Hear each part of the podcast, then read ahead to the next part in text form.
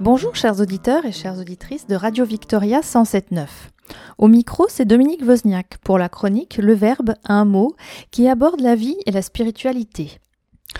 Aujourd'hui, je vais vous parler d'un visionnaire jusqu'au boutiste, Pierre Teilhard de Chardin. Il incarne l'alliance féconde de la science et de la foi.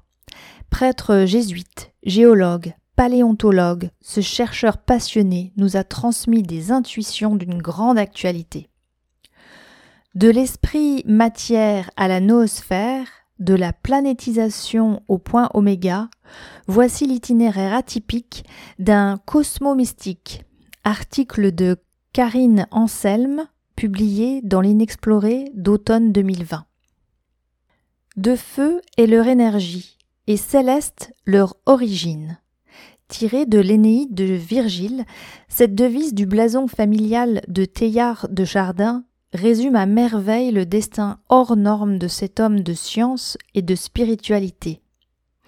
Toute son œuvre, à la croisée de l'extraordinaire équation du vivant, propose une synthèse scientifique et mystique à la fois, de l'univers en évolution et de l'esprit qui l'informe.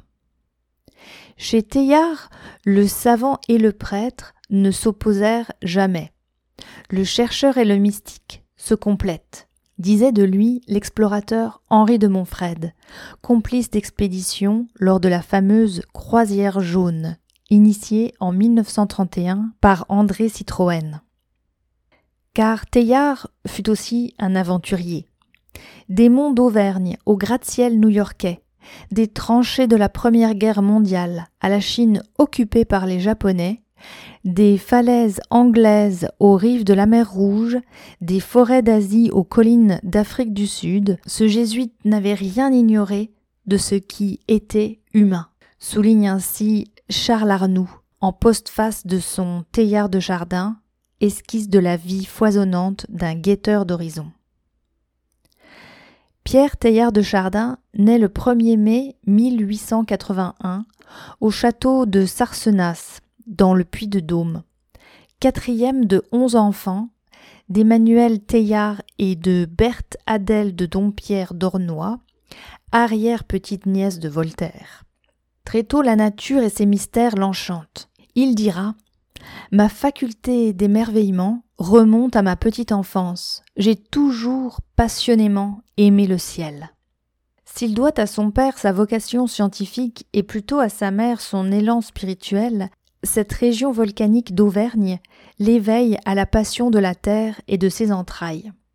Toute sa vie, il sera irrésistiblement attiré par le cœur de la matière, titre de l'un de ses livres. Explorateur de bonheur, il prend la tangente à six ans avec l'une de ses sœurs. On les retrouve sur un chemin qui culmine vers les monts. À la question de savoir où ils se rendent, le petit Pierre répond voir ce qu'il y a à l'intérieur des volcans. Il inaugure ainsi précocement sa carrière de géologue, en quête de la genèse de l'univers. Le voilà qui entre au collège jésuite de Mongres, à Villefranche-sur-Saône. L'un de ses professeurs, l'abbé Brémond, remarque ce petit génie pétillant d'intelligence, mais d'une désespérante sagesse, dont il découvrira plus tard le secret, sa passion absorbante pour le minéral. Dans ce terreau croît sa foi. À 18 ans, il entre au noviciat des jésuites à Aix-en-Provence. Le désir du plus parfait a déterminé ma vocation de jésuite, résume-t-il laconiquement. Il ne s'en écartera jamais, en dépit des difficultés. Des lois d'exception interdisent alors aux religieux de résider en France. Le jeune jésuite se retrouve donc à Jersey, où il poursuit ses études de philosophie, tout en s'adonnant à sa passion des pierres, si dévorante qu'il se sent écartelé entre les deux voies, celle du monde surnaturel et celle du monde naturel. Il s'apprête à sacrifier la seconde, quand le père Troussard, en charge des novices, lui affirme que l'expansion naturelle de son être est attendue du divin ce qui lui laisse les deux bouts du fil entre les mains, dit-il. Science et foi, telle sera sa voix, une et indivisible. Cette formation abstraite et dogmatique ne résonne cependant pas avec ses aspirations, tournées vers la matière, la vie l'énergie, qui seront les trois colonnes de sa vision et de sa béatitude intérieure, écrit-il dans son autobiographie spirituelle. Après un séjour en Égypte de 1905 à 1908, où il étudie les formations numulitiques du Mokatam et un paysage du laboratoire de paléontologie du Muséum de Paris, sous la direction du célèbre Marcelin Boulle, il est mobilisé aux premières heures de la Première Guerre mondiale en tant que caporal brancardier. Il participe à toutes les grandes batailles Ypres, Verdun, Douaumont, lui qui a vécu jusque-là dans un environnement protégé, plonge au cœur des ténèbres humaines. Un vrai baptême, selon ses mots. Tous les enchantements de l'Orient, toute la chaleur spirituelle de Paris ne valent pas la boue de Douaumont. Il sera décoré pour ses actes de bravoure. C'est dans ce chaos du monde qu'il écrit ses premiers essais, aux accents de testament spirituel, et la vie dans les tranchées ne tient qu'à un fil. Ses écrits du temps de la guerre recèlent déjà le ferment de sa vision de l'univers et l'intuition qu'au fil de l'évolution, tout le psychisme du monde gravite vers un seul centre. Il ne s'agit pas d'un émiettement d'idées nouvelles, mais d'une conception à la fois scientifique et spirituelle du monde qui prend en compte la totalité du réel, souligne Bernard Cessé dans Petite vie de Pierre Teilhard de Chardin. Une vision hétérodoxe qui provoque son exil en Chine en 1923. Il y séjourne longuement, à plusieurs reprises durant vingt ans. Explorateur aux semelles de vent, il arpente la Mongolie, prend part à l'expédition du Muséum de New York dans le Centre-Asie, où il participe à la découverte du Sinanthropus, dit l'homme de Pékin, un Homo erectus vieux de 450 000 ans. Il parcourt l'Inde, avec la Yale Cambridge Expedition, avant quelques incursions à Java. Ces horizons immenses participent à son éveil mystique. Durant cette période, il navigue sur le Pirate avec Henri de Montfred dans le golfe de Tadjoura, bordé par Djibouti. Assis sur le bastingage, il est l'aventurier de la recherche, celui qui veut toujours aller aux extrêmes limites du monde. D'une humilité quasi cosmique, il n'oublie pas que le terme vers lequel se meut la terre est au-delà non seulement de chaque chose individuelle, mais de l'ensemble des choses. Dixit son biographe, Claude qui le qualifie de cosmo mystique. De retour en France après la Seconde Guerre mondiale, il est élu à l'Académie des sciences en 1950 il se propose d'élargir le champ de sa réflexion scientifique aux aspects cosmologiques et théologiques, suscitant l'opprobre de l'Église catholique qui voit d'un mauvais œil sa volonté d'unir vision évolutionniste et foi chrétienne. Sur ordre de ses supérieurs, il doit refuser une chaire au Collège de France et est prié d'aller travailler à New York comme conseiller. Ce pèlerin de l'évolution laisse derrière lui nombre d'apports, ravivé par l'actualité scientifique et sociale de la physique quantique à la cybernétique, en passant par la mondialisation qu'il pressent, en parlant de planétisation. Yves Coppens rappelle qu'il est avant tout ce paléontologue qui, avec une clairvoyance extraordinaire, affirmait que c'était en Afrique qu'il fallait chercher les premières traces de l'espèce humaine. Écoutons à présent un hommage à Léonard Cohen. Voici Alléluia, joué à la harpe par Acoustic Trench.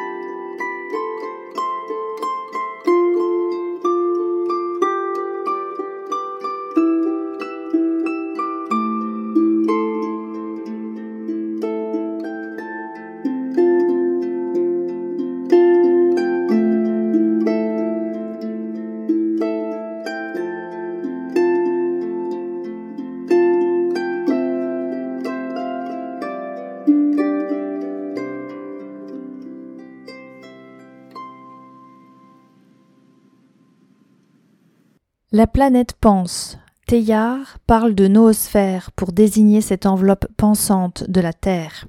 Poursuite évolutive de la sphère de vie entourant notre planète, la biosphère des biologistes. Chose stupéfiante, en moins d'un million d'années, l'espèce humaine est arrivée à couvrir la Terre. Non seulement elle l'a couverte spatialement, mais sur cette surface aujourd'hui, elle est parvenue à tisser un réseau serré de liaisons planétaires au point que, par-dessus la vieille biosphère, s'étend maintenant, et se renforce chaque jour, une enveloppe spéciale munie d'un système propre de connexion et d'échanges internes pour lesquels j'ai proposé le nom de noosphère, écrit un Teilhard de Chardin visionnaire dans l'activation de l'énergie. Aussi imperceptible soit-elle, cette membrane vivante, sensible, fondée sur la pensée humaine, permet de saisir la quintessence de l'énergie universelle. Dans cette enveloppe ténue passe la secrète essence des immensités qu'elle frange. La note supérieure, atteinte par la vibration des mondes, s'enflamme Teilhard au paroxysme de son élan mystique. Teilhard de Chardin a été un grand précurseur de la pensée complexe. Il a eu le mérite de prolonger la notion de biosphère par celle de noosphère, l'interconnexion des cerveaux humains par ce qu'il connaissait à l'époque, à savoir le téléphone, le télégraphe et la télévision naissante. S'il avait connu Internet, il aurait sans doute compris que le phénomène était encore plus profond et que nous étions en train de construire progressivement de l'intérieur un cerveau par interconnexion de synapses, des ordinateurs et leurs modems. Témoigne le scientifique prospectiviste Joël de Rosnay sur le site des amis de Pierre Teilhard de Chardin. Il a fait remarquer que nombre de chercheurs américains, russes, japonais ou coréens qui travaillent dans l'optique du Global Brain citent Teilhard dans leurs travaux. Cependant, selon lui, le seul progrès technique ne garantit pas automatiquement une montée de la conscience planétaire. Sa vision renvoie davantage à une humanité, dont l'imaginaire, les pensées, les idées, les découvertes, en d'autres termes le psychisme ou la conscience, tissent progressivement une noosphère de plus en plus serrée et dense, génératrice de toujours plus de conscience, de plus en plus solidaire, de plus en plus planétaire.